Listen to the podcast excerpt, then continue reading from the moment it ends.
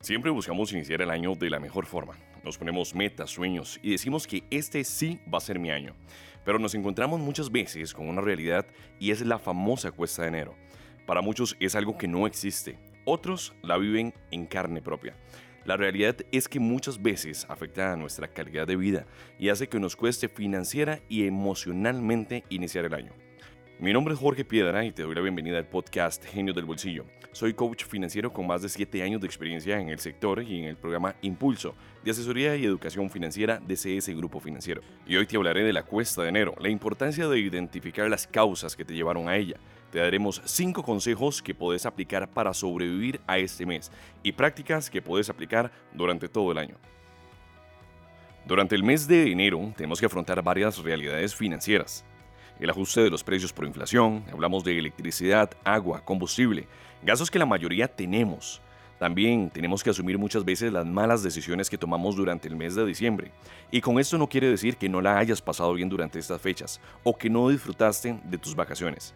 Me refiero a que muchas veces nos gana la felicidad, las emociones y nos hace tomar decisiones pensadas más desde la parte emocional. Y cuando llega enero, la parte racional nos damos cuenta que gastamos más plata de la que podíamos. Eso nos lleva a una de las principales preguntas que siempre nos hacen. Nos preguntan, ¿es importante analizar la causa o la razón del por qué estamos luchando con la cuesta de enero? La respuesta es sí.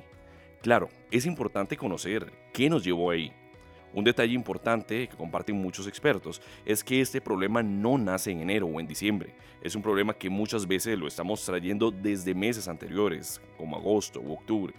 Hay un ejercicio que nos gusta hacer en nuestras sesiones del programa de coaching financiero y es agarrar lápiz y papel y ser sinceros con nosotros mismos y escribir de mi yo del presente a mi yo del pasado y contarles cuáles son esas causas que nos llevaron ahí. Eso nos permite ser conscientes de algunos temas que tal vez no estamos viendo. Nos ayuda a poner los pies en la tierra. Tal vez estés preguntando, esto no me ayuda a sobrellevar la cuesta de enero. Es cierto, aún no hemos llegado ahí.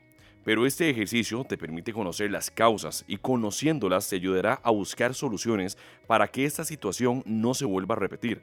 Muchas veces no atendemos estas causas y nos pasa que lo que vivimos en la cuesta de enero se repite todos los meses del año.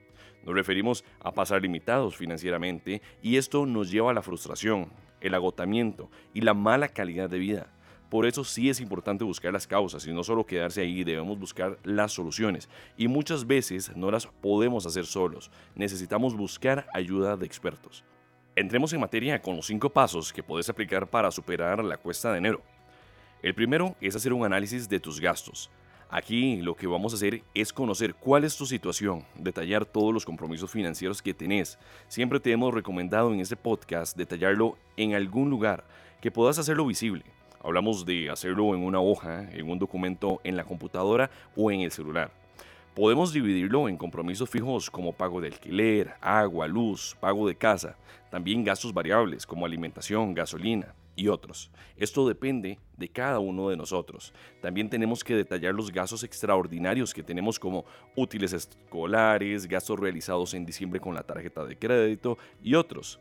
Ese es un ejercicio muy personal. Solo vos podés hacerlo.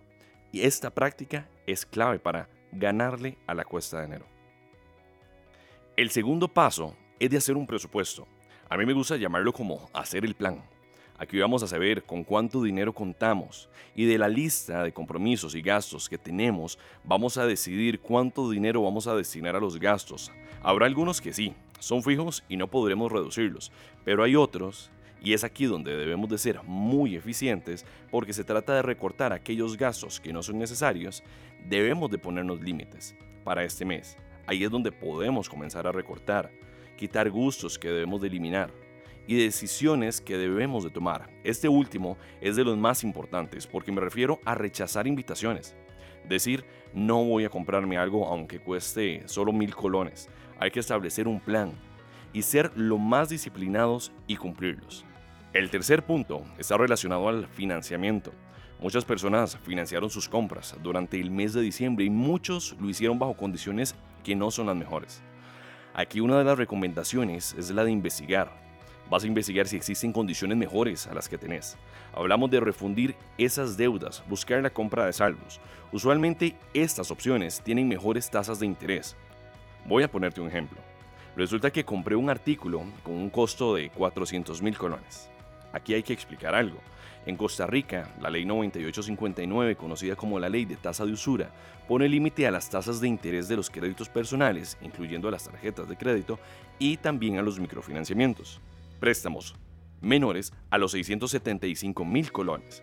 Es importante conocer que la tasa de interés de los microfinanciamientos es más alta que la de los créditos personales o tarjetas de crédito. Entonces, resulta que la compra de los 400 mil colones está financiada con una tasa de interés mayor al 40%. Y los gastos que hice de la tarjeta de crédito fueron financiados a una tasa de alrededor del 33%. Si al investigar sobre las opciones de refundición o compra de saldos me doy cuenta que puedo hacerlo a una tasa de interés del 20%, me estaría ahorrando un montón de dinero en cuota e intereses. Pero es importante saber que esta solución hace que tengas que pagar una cuota en los próximos meses. Debes de planificarlo desde tu presupuesto, pero es clave hacer ese análisis, esa investigación y que puedas tomar la mejor decisión basados en la mejor información. El cuarto punto es una de las preguntas más comunes que nos hacen y está relacionado al punto número 3. Y si decido no pagar las deudas, siempre te vamos a aconsejar pagar tus deudas tomando en cuenta que al no hacerlo se te estaría sumando los intereses, cargo por morosidad, al saldo total adeudado.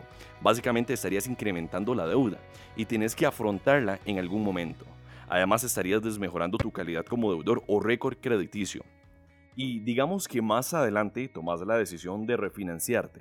Resulta que por estar atrasado no te podrían refundir o comprar el saldo hasta que esté totalmente al día. Muchas entidades tienen esa condición dentro de su política de crédito. Por eso, uno de los consejos es pagar las deudas, contactar a las entidades financieras y buscar en conjunto una solución para cumplir con ese compromiso. Por último, para ganarle la cuesta de enero, hay que tomar decisiones. Ya lo hemos mencionado en los puntos anteriores, pero es algo que como sociedad nos cuesta mucho. Esperamos a tener el agua al cuello para vernos obligados a tomar decisiones que no queremos. Cuando mis finanzas están en negativo, debo hacer un alto y tomar decisiones. Algunas son dolorosas, como vender el vehículo y comenzar de cero. Pero eso ha ayudado a muchos a mejorar su calidad de vida, reducir el estrés. Parte de estas decisiones que debes de tomar es aprender a ponerte límites. Por este mes no vas a salir a comer, como lo dijimos, aceptar invitaciones. No vas a hacerlo. No vas a poder comprar ese postre preferido, no se podrá matricular el gimnasio o la universidad. Como lo mencionamos anteriormente, hay decisiones más fáciles que otras, pero siempre deben de ir enfocadas en cambiar el resultado de este mes de enero para lo que resta del año. Ya estamos llegando al final del episodio de hoy.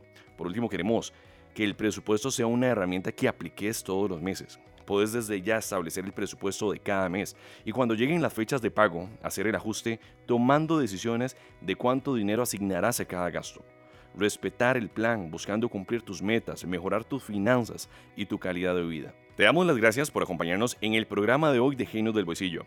Recordá visitarnos en www.copeservidores.fi.cr para más información o escribinos a educacionfinanciera.cs.fi.cr.